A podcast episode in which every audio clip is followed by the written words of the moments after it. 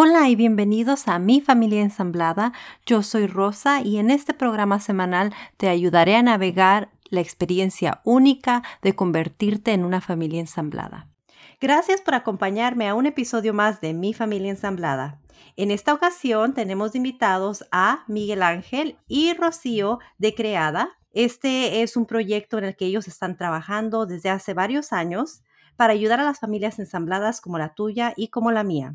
Tienen como pareja ya tres años, así es que han tenido bastantes experiencias que pueden eh, aportar a nosotros y nos pueden contar un poquito más de lo que ellos han vivido y de lo que se trata creada. Así es que bienvenidos, muchas gracias por acompañarnos. ¿Cómo están? Muchas gracias a ti por invitarnos. Encantados de poder hablar contigo, Rosa. Gracias. Y cuéntenme un poquito más de su proyecto de Creada. Bueno, pues Creada es un proyecto que nace mucho de nuestro corazón, de nuestras tripas y nuestra experiencia personal.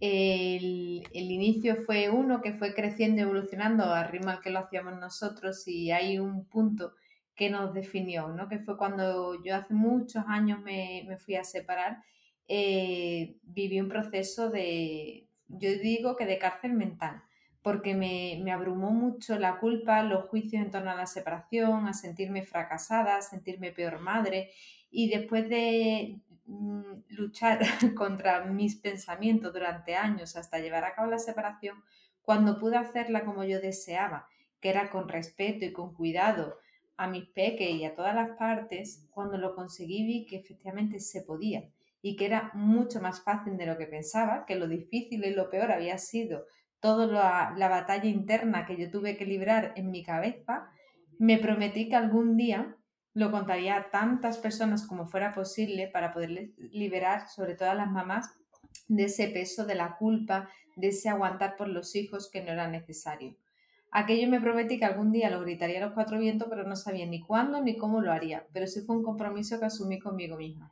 La vida tenía sus planes, pasaron el tiempo, los años, mi Ángel y yo nos conocimos y a partir de ahí decidimos crear un proyecto juntos que, y darle la vuelta a, lo que era creada para llevarlo hasta donde soy, donde ayudamos a las parejas a separarse de una forma consciente, a mamás o a papás por separado, ambos conjuntamente, y a las familias ensambladas a poder llevar una relación de pareja y de convivencia en paz y armonía, porque no siempre es fácil cuando hay tantas personas y necesidades encontradas. Y este proyecto comenzó con ustedes juntos, ¿cierto? Sí. ¿Cómo es que se conocieron ustedes? Bueno, eh, esa historia es, bonita. Eh, nosotros nos conocimos en realidad eh, en, una, en un, en, un, momento, en un contexto de académico, en realidad. Eh, Rocío cursaba como alumna un, máster en el que yo daba clases como profesor y, curiosamente ese primer día de clase eh, Rocío no, acudía. Al parecer ella dice que no faltó a ninguna clase, salvo, salvo aquella que era la que, la que yo impartía. Y entonces, bueno, pues nos conocimos ahí, en el que ella me explicaba que no, iba a poder acudir y, y demás, ¿no? Y, bueno, eh, aquello fue, digamos, la, primera vez que nos, conocimos. De ahí hasta que empezamos una relación, pues pasó cierto tiempo. Y de ahí hasta que montamos el, proyecto, pues también. El, proyecto se materializó más adelante, eh, bueno, pues como una, forma, como dice Rocío, ¿no? De, poder, ella lo expresa muy bonito, ¿no? De poder contar a los cuatro vientos que una separación consciente, que después explicamos si, si quiere en qué consiste, eh, era posible, ¿no? Y, bueno, y, partió en realidad, yo creo que es curioso y es, interesante también comentarlo, de, una primera formación que quisimos impartir, eh, un tallercito pequeño de, un par de días de duración en el que, eh, bueno, pues dábamos un poco las pautas, ¿no? Y, comentábamos, bueno, pues, pues todo ese proceso de transición que, vivíamos y, que vivimos en primera persona y, del que entendíamos que, de nuestra experiencia podrían nutrirse muchas otras personas. Aquel, aquel cursito, bueno, pues, o tallercito pequeño, eh, nos planteamos, como nos ha ocurrido en más ocasiones, ¿no? El, decir, bueno, pues vamos a hacer algo un poquito más serio y, decidimos pues que se convirtiera en, un proyecto de vida que nos permitiera, de hecho, llevar a, a, cabo la vida y el modelo de vida que, que queríamos, ¿no? Conciliando y, pudiéndonos permitir pues precisamente que, nuestro trabajo fuera desde un punto de vista ayudar a los demás, pero también permitirnos a nosotros llevar a, eh, la vida que queríamos. Y, así nació, nació Creada. Ustedes son familia ensamblada, ¿cierto? ¿Ambos tienen hijos? Sí, los dos aportamos dos peques de la relación anterior y además los tenemos en escalera. O sea que son eh, cuatro. sí, somos en casa, convivimos seis personas. Y una gata. Y una tortuga. que vienen a, equilibrar un poco tantas hormonas masculinas. Tenemos a, la mayor, que es la mayor de, de Miguel, que tiene 10 añitos, y después vienen los tres chicos que tienen 7, 6 y 5 años. ¡Wow! Te la pasan ocupados. Entonces tú también, eh, Miguel Ángel, viviste un divorcio. Efectivamente, sí. ¿Cómo fue tu divorcio? Bueno, eh, dejando un poco al margen ¿no? las expectativas ¿no? y las creencias que, traemos y demás, eh, yo creo que, es como elemento común a, otro, a otro divorcio y a otras separaciones que, conocía, eh, sí se dio el dolor, sí, sí, estuvo presente durante, durante bastante tiempo. Ahora bien, ese dolor sí que, que puso, pudo transitarse de una manera más o menos consciente. Es decir, yo mantengo a día de hoy una relación con, la madre de mis hijos bastante más que cordial, eh, en el que, bueno, mm, hemos compartido algo, eh, comidas, reuniones y, celebraciones. Eh, actualmente ella tiene otra, otra pareja que es una, una excelente persona también. Y, tratamos de, mm, de, bueno, pues llevar a cabo lo que entendemos, ¿no? Que, y uno de los lemas que, que llevamos mucho a, a, gala, que es que la familia no se rompe con una separación o un divorcio, sino que cambia de molde. Es decir, y muchas veces eso a nuestros hijos se lo hemos intentado transmitir. Eh, mm, tenemos, sobre todo en, la, las culturas más latinas, la, idea, ¿no? por nuestra tradición judío-cristiana, de que un divorcio muchas veces es, bueno, pues es algo malo, incluso es algo que puede dañar o, traumatizar ¿no? a, nuestros hijos. Y, tanto Rocío como yo, eh, cada uno por su lado y después en común, siempre hemos pensado que no tiene por qué darse de esa manera. Y la mejor manera es vivirlo en primera persona. Entonces, bueno, si tienes la capacidad para en muchas ocasiones dejar tu ego a un lado, eh, utilizar como herramienta el diálogo y, la comunicación, pues, y poniendo sobre todo en el centro de, los intereses, los intereses de, los peques, pues esos elementos se dan con mucha más facilidad y, esa separación se puede dar de una manera más o menos consciente. Como digo, eh, no es un camino de rosas porque muchas veces, y eso nos lo, han dicho, ¿no? Parece que, lo contamos y, y, bueno, muchas veces en redes, ¿no? Se nos ve la foto y parece que, que todo ha, salido de la nada. No, no, es así, sino es un camino que hay que transitar, pero que en la medida de lo posible, siempre que, uno de los progenitores se mantenga con conciencia y ponga los intereses de los menores en, una escala por encima de su ego, eh, se puede dar. Y, bueno, ya digo, mm, a día de hoy yo creo que, nuestros hijos son ejemplo de ello porque podemos contar una, una anécdota, ¿no? Un familiar que le preguntó precisamente a, a la mayor eh, estábamos en una reunión familiar. Estábamos en una reunión familiar y le preguntaron a ella que cómo... No recuerdo la pregunta. ¿cómo se llama tu hermano? Algo así. Y ella le contestó, ¿cuál de ellos? ¿No? Es decir, ella en su mente infantil no tenía diferenciación, sino que los veía a, los cuatro juntos. ¿no? Entonces, yo creo que esa es un poco la, materialización precisamente de esa idea, de ese proyecto, y, de ese sueño ¿no? que, queríamos, que queríamos tener como que, bueno, pues es posible, se puede llevar a cabo y, la familia no, se rompe, sino, como hemos dicho, cambia de molde y en este caso crece. Crece porque se dan caso de muchas reuniones, muchas, eh, muchos momentos en los que estamos compartiendo tiempo, espacio y, y celebración, pues bueno, mm, nosotros por, por, un lado con nuestros hijos y eh, tanto la, la, madre de mis hijos como el, el padre de, de, los hijos de Rocío. Y, con sus parejas y demás, y creemos que, que eso precisamente es parte de, del premio al, al, trabajo que hemos desarrollado. Y vi una publicación en Instagram ah, ahora en la mañana, de hecho, que hablaba sobre el proceso, que a veces le necesitamos dar el proceso a nuestras exparejas para que puedan sanar y para que pueda darse esa buena comunicación, esa buena relación. En mi caso, desafortunadamente, no se ha dado la oportunidad de que ni Jason conozca a mi ex, ni que yo tenga buena comunicación con su ex de él. ¿Qué podemos hacer cuando las exparejas no están dispuestas a trabajar con, con nosotros? Claro, nosotros siempre decimos que lo único que podemos controlar es lo que está de piel para adentro. Todo lo que está de piel para afuera no está en nuestras manos. La dificultad es que vivimos en una, sobre todo, en una sociedad de, falso control, donde creemos eh, que tenemos mucho poder de manejar las situaciones y no es real. Entonces, primero es saber la realidad que tengo. Eh, y a partir de esa realidad que puedo ver que tengo, decidir qué es lo que quiero hacer y dónde quiero poner la energía. Si pongo el foco en la otra persona, en lo que hace o deja de hacer, en cómo está o deja de estar, o elijo cómo yo vivo esa situación y cómo yo quiero afrontarla. Entonces, para nosotros, eh, en nuestro proceso, y así lo expresamos también eh, cuando trabajamos con personas, es muy importante eh, soltar lo que no está en nuestra mano. Pues en esa publicación que tú comentas, yo contaba cómo eh, en nuestro caso, pues no, la relación que tenemos hoy no es la que teníamos al inicio del divorcio. Cada uno de nosotros tuvo una relación con su ex, pues más tensa o menos tensa, pero cuando hay dolor por ambas partes, hay ego por ambas partes y entonces eh, hay tensión y eso se masca y eso es real.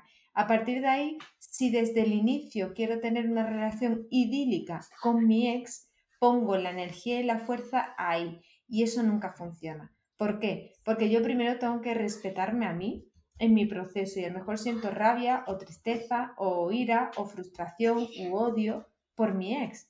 Y es lícito, es lo que siento. Pues en eso darme a mí el permiso de sentirlo. Una vez que yo ya he transitado eso y ya después puedo ir desgranando cada emoción, puedo ir permitiéndome todo lo que se, el sufrimiento, irlo suavizando, entonces yo me coloco en un lugar de centro, de yo adulta. Ya puedo dejar toda la queja a un lado, deshacerme de ella y centrarme en mí y a partir de ahí respetar a otra persona.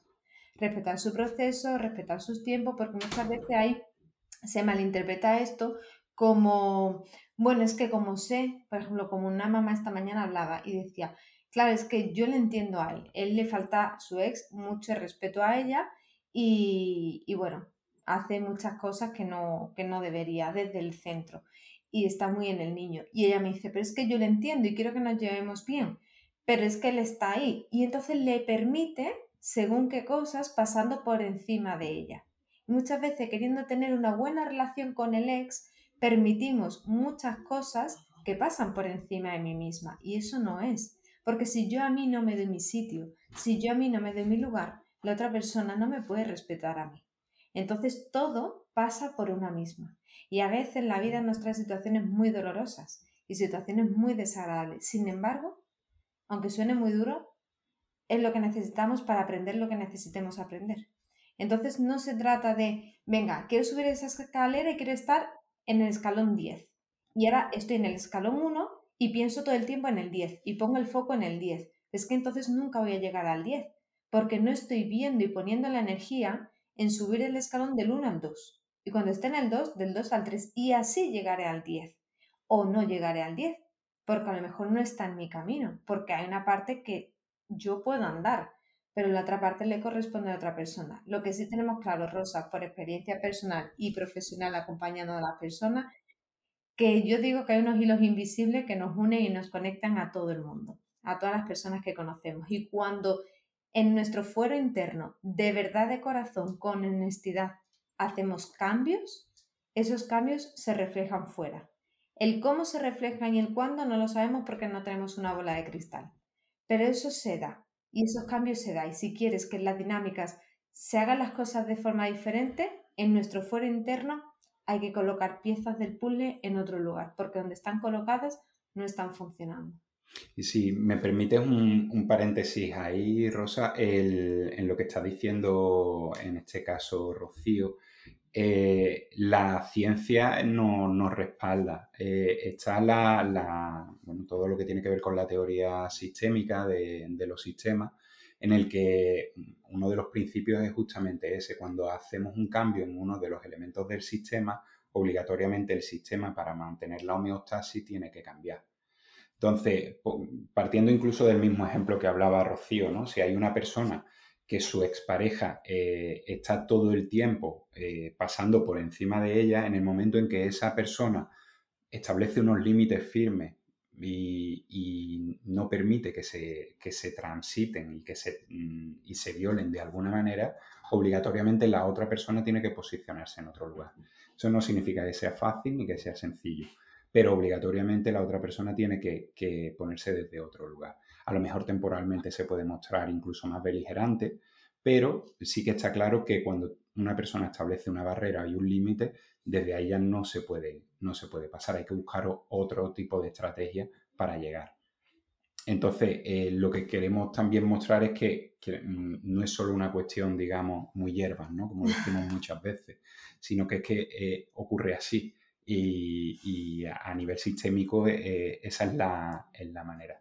Y después, bueno, tú hablabas un poco ¿no? de, tu caso, ¿no? de cómo tú en tu caso y tu pareja actual con vuestras parejas muchas veces no es fácil. Es importante hacer saber sobre todo, y eso si queremos regalarlo a, tu audiencia, que no hay fórmulas mágicas ni hay recetas que funcionen para todo el mundo. ¿Vale? Y hay muchos casos, hay casos incluso de negligencia, hay casos de violencia, casos mm, complicados verdaderamente para, para conseguir llegar a, a, una situación que idealizamos y que queremos conseguir. Pero como dice Rocío, no es tanto donde nosotros ideemos, sino intentar dar la mejor versión de cada uno de nosotros. Y a partir de ahí sí que conseguiremos poco a poco llegar a la mejor versión de esa relación que podemos crear. Oye, que es que a lo mejor la otra persona sigue en un momento o ese momento se prolonga para siempre, indefinidamente o para siempre, en el que no va a llegar más allá. Bueno, pero es que a lo mejor eso es lo máximo que podemos conseguir con esa persona. ¿Vale? Entonces, bueno, pues bastante si llegamos hasta ahí. Ahora, otra cosa es que, como dice Rocío, de piel para adentro nosotros no hagamos nuestro trabajo y pretendamos que el otro ande un camino que nosotros mismos no estamos dispuestos o dispuestas a, recorrer. Entonces, claro, ahí nos estamos haciendo trampas y eso no funciona. Y entonces ustedes tienen eh, coaching, ¿cierto? También hacen coaching individuales con las personas. Sí, exactamente. Hacemos coaching familiar y nosotros al final todo se reduce a algo que suena muy sencillo y lo es, pero que la mente humana, el ego, lo, complejiza mucho.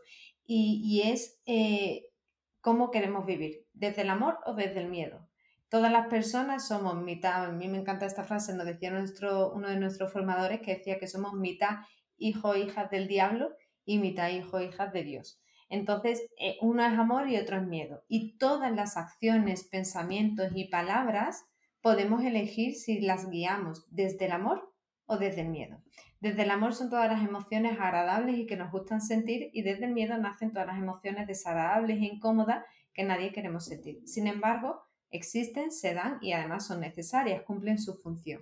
Ahora bien, si en un proceso de, de relación con los ex, como estamos hablando ahora mismo, nos guiamos desde el miedo, lo que vamos a construir en nuestro entorno más cercano, y hablo entonces de nuestros hijos y nuestras hijas, es miedo.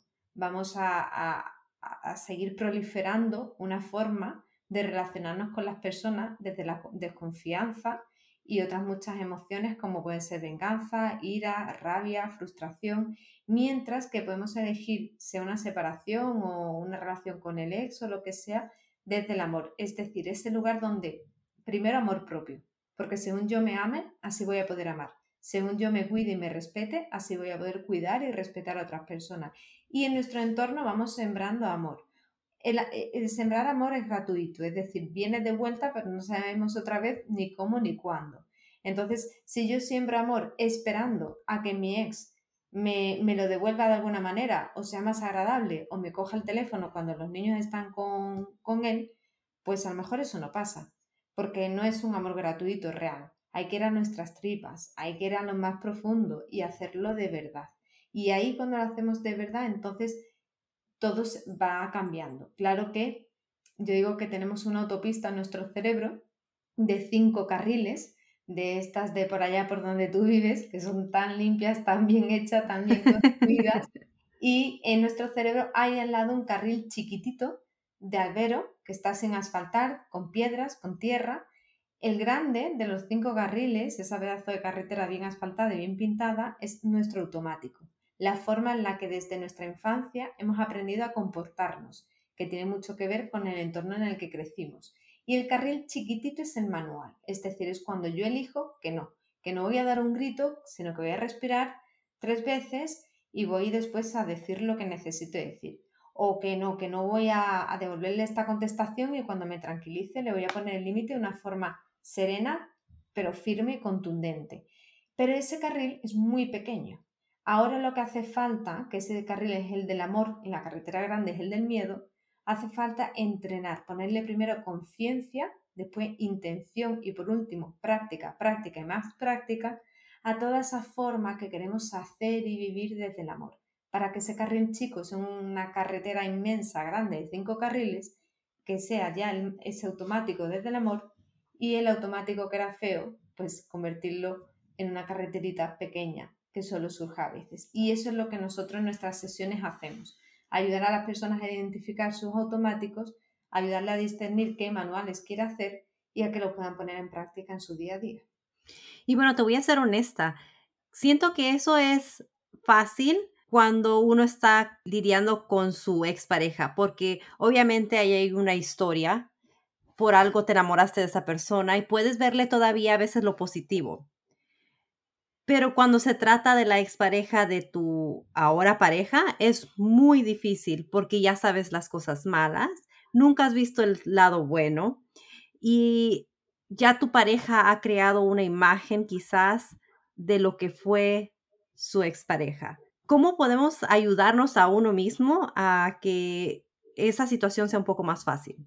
Pues a mí me ayuda muchísimo conocer la mente humana, por ejemplo, es decir, entender cómo funcionamos. Cuando vemos solo la parte oscura a la persona, eh, estamos viendo su ego y nos olvidamos de que todas las personas que estamos aquí en la faz de la Tierra tenemos ego y que el ego, la mente lo necesita como el corazón, como el cuerpo necesita el corazón, es decir, una parte que nos puede jugar malas pasadas si vivimos solo desde ahí, pero que es necesario. Ahora bien, humanizar, ¿vale? Humanizar mucho a las personas, entender que cuando actuamos de mala gana, cuando actuamos de forma irrespetuosa hacia otra persona, quien está actuando es nuestra inconsciencia, es decir, nuestro dolor, sufrimiento y nuestras heridas. Podemos mirarlo con los ojos egocéntricos de mírala, será posible mm, y todos los insultos que nos vengan, o podemos decir, vale, sí, mi mente ve eso, pero yo quiero ver más allá. Y entonces empezar a practicar la compasión. La compasión es esa capacidad de ver mucho más allá de nuestro del comportamiento de la otra persona. Que podemos entender que esa persona es como yo, es igual que yo. Lo que pasa es que estoy viendo solo su sombra. Sin embargo, esa persona como yo es 50% sombra, 50% luz. Y yo la estoy viendo solo en su sombra. ¿Ves que a mí, Rosa, si tú me vieras en mi sombra, yo te parecería la persona más horrible del mundo mundial. Lo que pasa es que tú me estás viendo en mi luz. Y, y, claro, a ti te es fácil verme al 100% de luz, pero bueno, pues mi ángel conoce muy bien mi sombra y él puede verme en ese equilibrio de luz y de sombra. Reconocernos nuestra propia sombra es el primer paso para poder mirar con compasión a la persona que tenemos enfrente y mirar mucho más allá de su sombra. Si yo no reconozco en mí mi sombra y solo veo mi luz, entonces la sombra de la persona de enfrente la voy a escuchar en vez del volumen 100 al 200 y me va a chirriar mucho. ¿Por qué? Porque yo no me permito ver mi sombra, porque yo solo veo mi luz. Si yo reconozco toda esa parte oscura de mí, toda esa parte que no quiero mostrar, porque es muy desagradable, entonces cuando la veo en otra persona puedo compadecerme de ella, puedo compadecerme del sufrimiento que arrastra que le hace actuar así. Y a mí me gusta mucho también una analogía que precisamente utiliza Rocío, que seguro que me va a dar permiso para utilizar. Eh, y es en mi, en, mi vertiente como, como pedagogo, ¿no? Eh, me gusta utilizarla mucho. Y es que eh, ella utiliza una metáfora de un teatro y se trata de que nosotros, ¿no? que somos familia enlazada o ensamblada, ¿no? Eh, y que como hemos dicho, intentamos poner en el centro de las decisiones siempre a, los niños, hay una cosa que nos viene y nos ayuda mucho, que es pensar en esta metáfora del, teatro. Eh, dentro del espectáculo ¿no? al que asistimos al crecimiento de nuestros hijos y, los hijos de nuestra pareja, eh, hay sitios que, que, como en un patio de butaca, hay sitios más prioritarios y sitios menos prioritarios. ¿no? Rocío siempre dice que, hay dos butacas que son, digamos, prioritarias por encima de cualquier otra, que son las de su madre y su padre. Y después están otra serie de sitios que también tienen cierto privilegio, que son buenas butacas, pero que no son las principales butacas, que son las de la madre y el padre. Que pueden ser, por ejemplo, las de la madrastra y el padrastro, pueden ser las de otras figuras de referencia que ayuden y participen de la, de la crianza y de la educación de los hijos. Eh, entonces, yo, a mí me sirve mucho eh, utilizar y ver esa, metáfora en la que me imagino, y porque lo vivo en primera persona, a mis hijos en ese escenario en el que me están permitiendo asistir a ese espectáculo, que ver cómo se van convirtiendo en personas, en seres humanos en seres adultos e independientes, y saber que, que yo con mis hijos tengo un sitio privilegiado y con los hijos de mi pareja tengo un sitio importante pero yo no puedo nunca ni ocupar ni usurpar el sitio de su padre, ¿vale? En primera persona.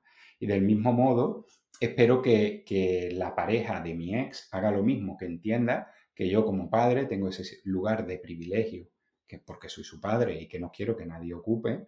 Y eso no quita que, que la pareja de mi ex ocupa un, un sitio fundamental, importante y de referencia y un modelo de adulto también del que se pueden guiar, de que les puede servir, pero nunca va a ser el sitio de su padre o de su madre.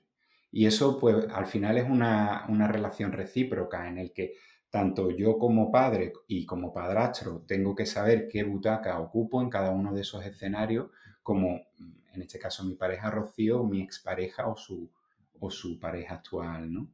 Eh, y yo creo que eso es algo que ayuda, ¿no? Y que es muy de andar por tierra y que a todos nos, nos ayuda a, visualizar.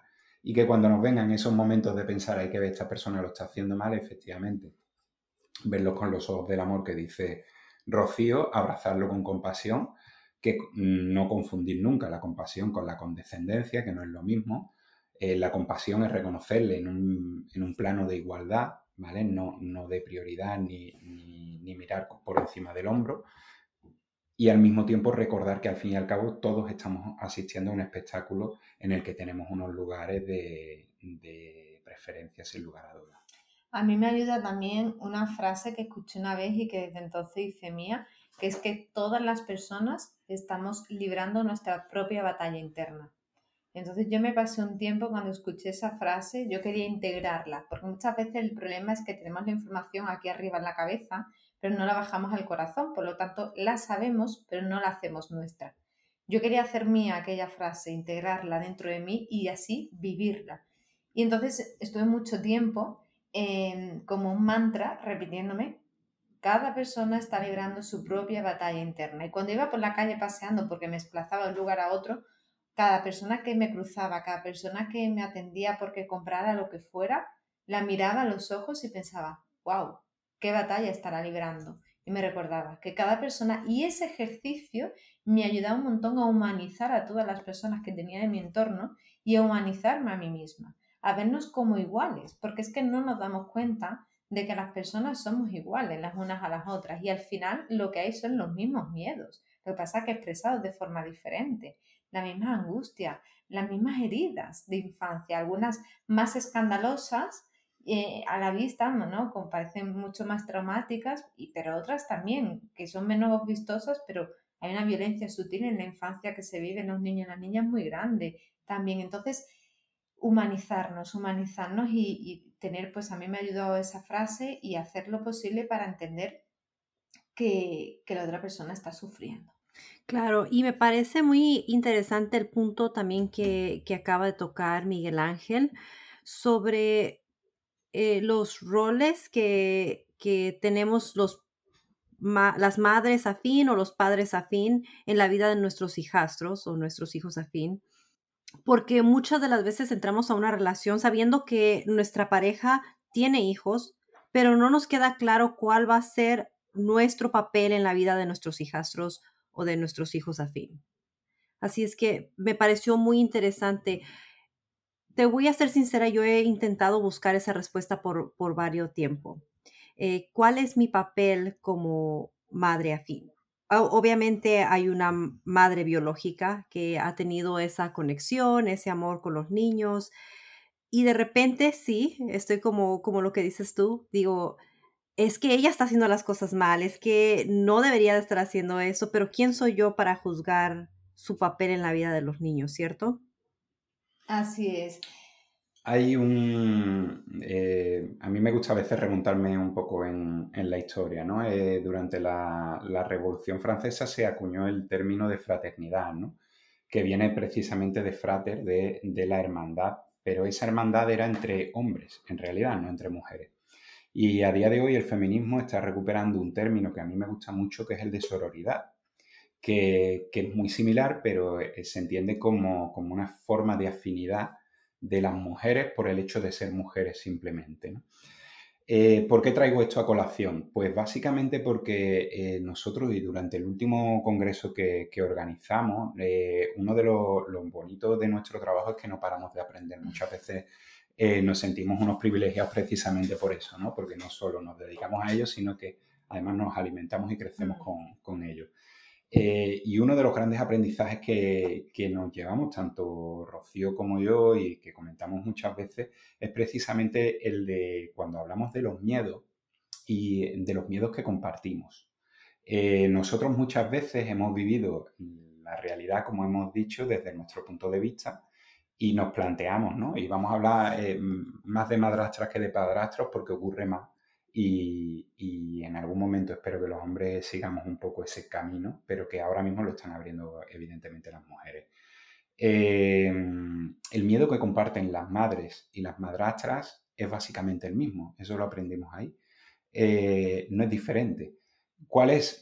Pues son los miedos a, a, que ocupen mi lugar, miedo a que mis hijos dejen de quererme a mí porque quieren a otra persona, miedo a, bueno, pues a, que se revivan todas esas heridas, muchas veces que de la infancia no hemos conseguido mm, curar de algún modo y en el que pensamos y, por nuestra cultura como que el mundo no es lo suficientemente abundante y como que el cariño de los hijos se va a dividir en lugar de multiplicarse.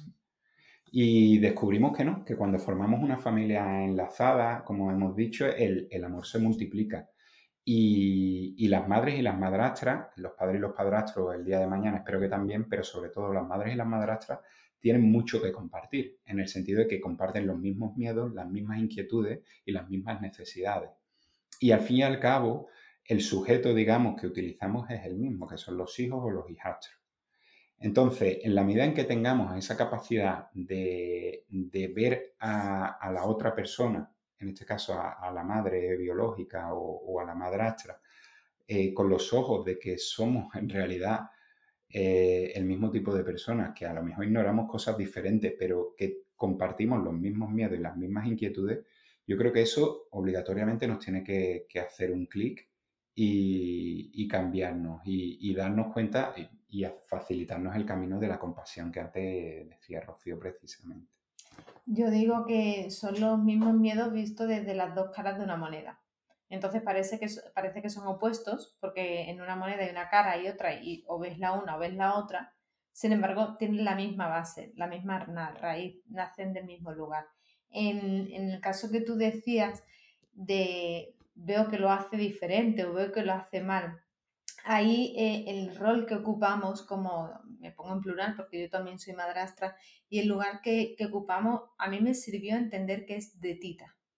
Cuando yo me puse en el lugar de tita en vez de de madre, me ayudó mucho a entender que yo estoy un paso atrás. Nosotros convivimos y eso hace que sea un poco más difícil la parte de eh, bueno, como de tita, pero convivimos, ejerzo aquí un maternaje a todos, porque si llama la atención, llama la atención a todos, si doy besos, doy besos a todos. Pero hay una parte en la que es importante en nuestro fuero interno dar un paso atrás. A veces yo veo mucho en los casos en los que acompañamos a familias enlazadas, que es que hay un papá que inicia una relación de pareja con una mujer y él suelta, suelta su parte de responsabilidad paternal, de crianza, y, lo delega en esa mujer que es su nueva pareja.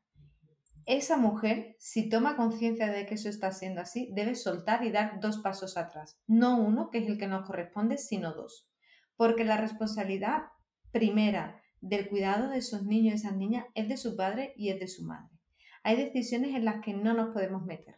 Podemos opinar en conversaciones privadas, pero la decisión última va a ser de su madre y su padre. Me gusta a mí o no me gusta a mí como madrastra, pero es que no son mis hijos. Y es que ya tienen ese patio de butacas que antes contaba mi Ángel, tiene dos sitios privilegiados, no tiene cuatro ni tiene tres, tiene dos, que es de su mamá y su papá, que es un lugar sagrado en el corazón, en el, corazón de los niños, aun cuando hay casos de negligencia incluso, siguen guardándole ese lugar sagrado a su padre y a su madre. Con el tiempo vamos eh, teniendo una relación que puede ser extraordinaria, sanísima, buenísima y que llegamos a querer como sus segundas madres. Vale, pero eso porque ellos elijan darnos ese sitio, no porque nosotras tomemos ese lugar porque no nos corresponde, no, no por nada, sino porque además podemos generar un conflicto de lealtades. Entonces, además, entrar en conflicto interno porque si nos ponemos a asumir un rol de madres, eh, lo que va a suceder es que si yo asumo un rol de madre siendo madrastra, cuando me tope con decisiones que no puedo tomar o que yo digo A y después se ha hecho B porque la madre ha decidido B y el padre o le ha parecido bien o se ha callado lo que sea, yo me voy a frustrar porque soy yo la que está aquí todos los días, porque soy yo la que, soy yo la que, y ahora llega ella y se hace lo que ella dice, encima es mal. Bueno, ese mal o bien es mi juicio, es mi ego juzgando. Pero es que esos niños tienen ya una madre y a mí no me corresponde estar decidiendo según qué cosas. Y si mi pareja me da esa responsabilidad, soy yo la que me tengo que retirar y hablar, hablar, hablar, conversar, conversar y conversar con mi pareja para que ambos tengamos muy claro cuál es el lugar de cada uno, hasta dónde sí y hasta dónde no, porque de lo contrario se deteriora la relación de pareja también.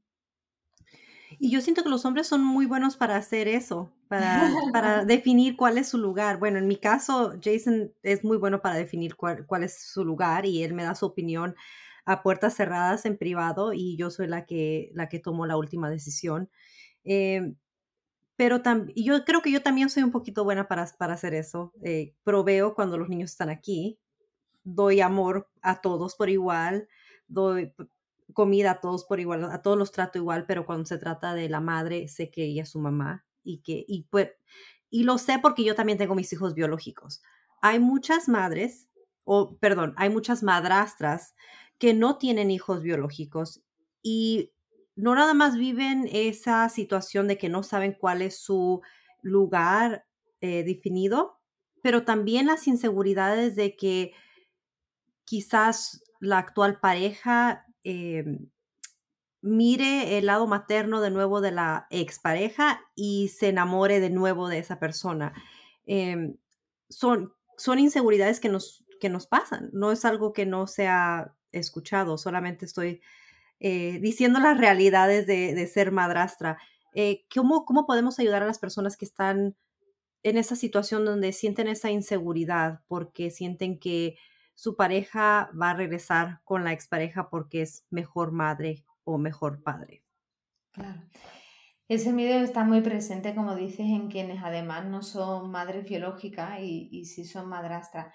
Eh, yo en todo lo que estamos hablando siempre veo en todos esos miedos oportunidades de crecimiento. Entonces volvemos al inicio, que es desde dónde quiero vivir mi relación de pareja. Desde el amor el amor de verdad, el amor que es libre, el amor que siempre crece o desde el miedo. Y vivo mi relación desde el miedo a que no eh, nos separemos, desde el miedo a que no me deje. Si lo vivo desde el miedo, voy a estar atando a esa persona a mí y yo atándome a esa persona. Por lo tanto, ninguno de los dos somos libres. No hay un amor de verdad. Esta sociedad está llena de eso, de amor por miedo, donde hay relaciones de pareja basadas en el amor o sea, perdón, en el miedo, donde no hay amor, lo que hay es miedo a y si nos separamos qué y qué va a ser de nosotros y cómo vamos a estar económicamente y qué van a opinar. Mucho, mucho, mucho miedo, pero y dónde dejamos el amor. Pero no hablo de amor romántico, hablo de, amor a que yo quiero muchísimo a Miguel Ángel y, a día de hoy deseo que estemos muchos años juntos y, y, toda la vida, pero eso lo deseo y a lo mejor en un año o en cinco meses no es lo que deseo. Y yo si él no lo desea no quiero que esté a mi lado, ni yo quiero estar a su lado, porque lo amo de verdad y yo lo quiero feliz. Claro que para eso hay algo que se nos está olvidando y que no nos enseña, que es el amor propio. Yo conmigo, yo me gusto, antes no me gustaba. Hace años yo no me gustaba, yo no me quería, yo no me respetaba, yo no me cuidaba. Ahora sí. ¿Cómo supiste que no te querías? Ah, no lo supe, lo supe después. Cuando estaba en la falta de amor no era consciente de que no me amaba a mí misma en un proceso de crecimiento personal es cuando empiezo a tomar conciencia de que yo a mí no me gusto. Y si no me gusto a mí, no me puedo querer. Y entonces no me puedo respetar. Entonces el, el paso para poder amar a la persona que tengo al lado de una forma libre es que yo me ame a mí.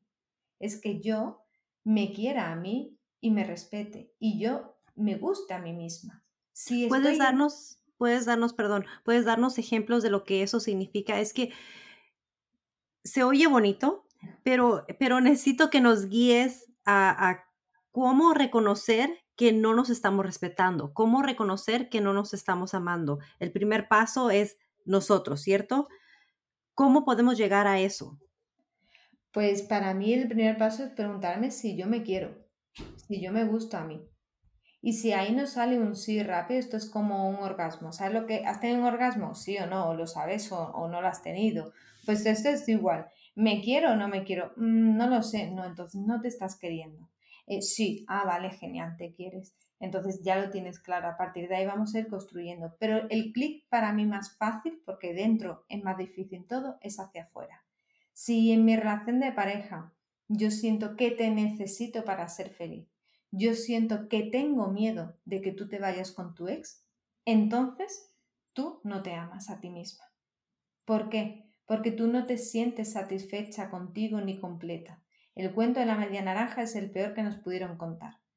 Se trata de construirnos como naranjas completas, como limones completos, lo que seamos, el fruto que nos dé la gana, pero completo. Y tú, que estás a mi lado, te elijo y tú me eliges porque juntos somos más.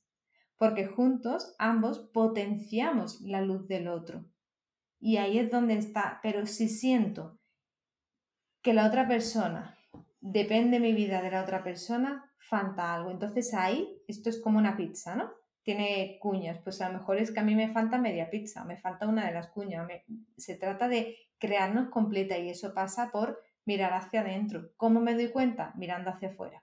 ¿Cómo reparo? Mirando hacia adentro y empieza por sanar a la niña interior. Ese es el primer camino, porque esa sensación de inseguridad, de vacío y de falta de ser completa surge en la infancia y si no hemos reparado, entonces lo más probable es que seamos adultas, o sea, más bien niñas en cuerpos de adultas. Y entonces estemos viviendo una vida realmente de nuestra niña en vez de, de, nuestra adulta. Si me siento completa y satisfecha conmigo, estoy en la adulta. Si siento que no soy suficiente y por eso tengo miedo a que tú te vayas con la otra o que vuelvas con la otra, ahí mi pizza está incompleta.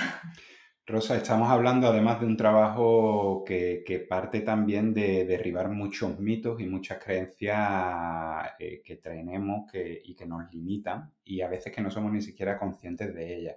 Está el mundo de los cuentos, está el mundo de Hollywood, está todo este tipo de cosas que nos dicen y siempre que vemos las películas, chico conoce a chica, eh, chica se enamora de chico, eh, se pelean dos veces y al final se eligen y deciden vivir su vida felices para siempre y comer perdices.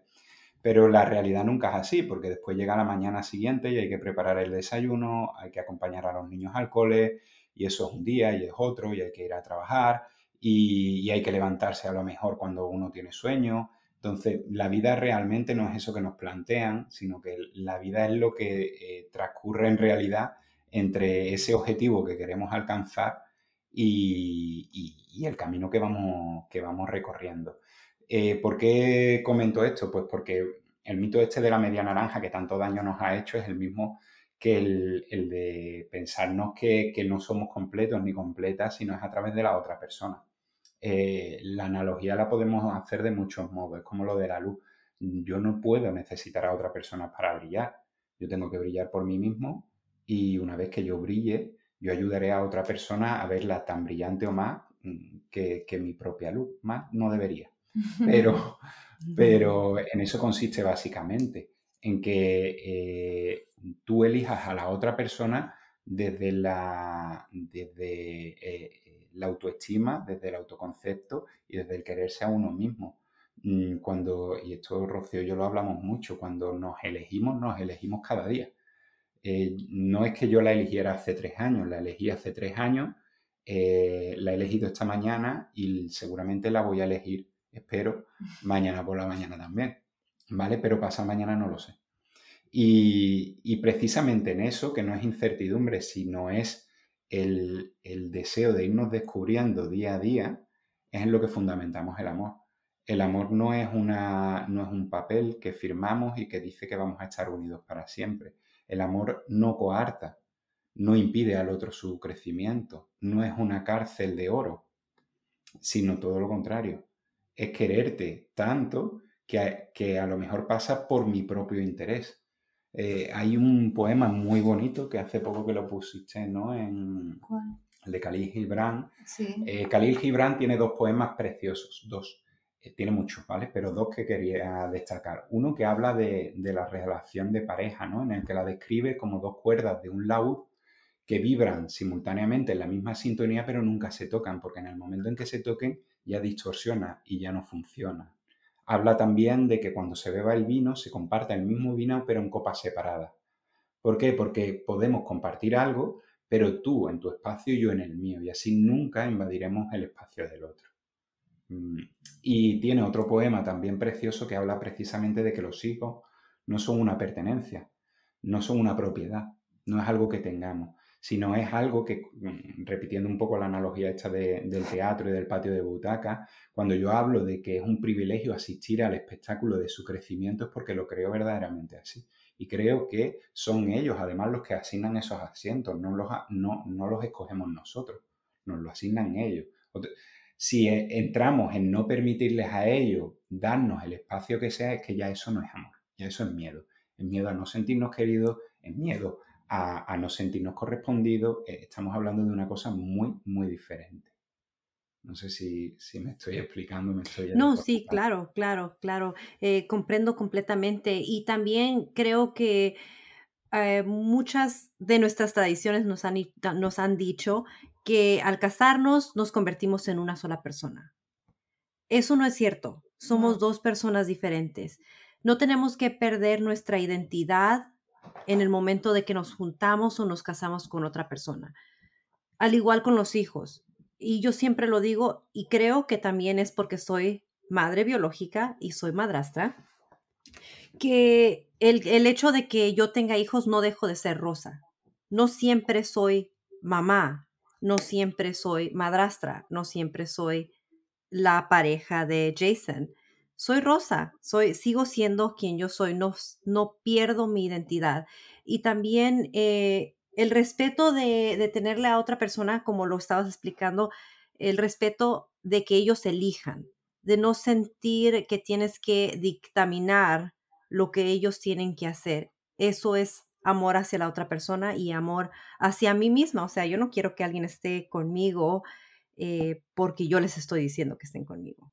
Quiero darles el, derecho de, y la libertad de que ellos escojan estar conmigo. Y bueno, hasta aquí llegamos con esta primera parte de esta entrevista que le hice a Miguel Ángel y a Rocío de Creada. Los invito a que los sigan en sus plataformas, en Instagram, en Facebook y que visiten su página web. Les dejaré todos los enlaces en la descripción de este episodio. Pero antes de que se vayan, me gustaría decirles que tengo muchísimas buenas noticias para ustedes. Muchas personas que me escuchan me preguntan, Rosa, ¿cómo podemos ayudar a que tu podcast crezca y a que sigas buscando recursos para nosotros? Bueno, lo primero que tienes que hacer es suscribirte a mi canal, ya sea en Apple Podcasts, Spotify, en mi página web y dejarme un comentario. Esto ayuda a que otras personas encuentren mi podcast más fácilmente y que les salgan como recomendación. Así es que esa es una de las maneras en las que puedes ayudar a este podcast a tener más audiencia y a normalizar lo que es la familia ensamblada. Si aún no lo haces, te invito a que lo hagas en este momento. Y si ya lo hiciste, te agradezco mucho el apoyo a esta gran causa de normalizar a las familias ensambladas. Y ahora, ¿cómo me puedes ayudar a encontrar más recursos? Hace unos días creé una página de ayuda monetaria que se llama Patreon o Patreon. Ahí me puedes buscar bajo mi familia ensamblada y donar la cantidad que tú gustes. No tiene que ser mensual, puede ser una sola vez. En realidad no me gusta pedir dinero, pero sí ayudaría a poder pagar por los talleres, los libros, los cursos que estoy tomando y que después les traigo a ustedes. Así es que si tienes la oportunidad de donar este dinero a la causa, también te lo agradecería mucho. Como te dije, me puedes encontrar en Patreon o patreon.com bajo mi familia ensamblada. Te dejaré el enlace en la descripción. Y para finalizar, si escuchaste el episodio de la semana pasada, en ese episodio te hablé de una marca de ropita de bebé que me fascinó. Esta es una compañía en la que yo creo, sé que sus productos son de muy alta calidad y que bajo cada prenda hay muchísimo esfuerzo y amor. Así que te invito también a que visites la página geocodire.com .ar.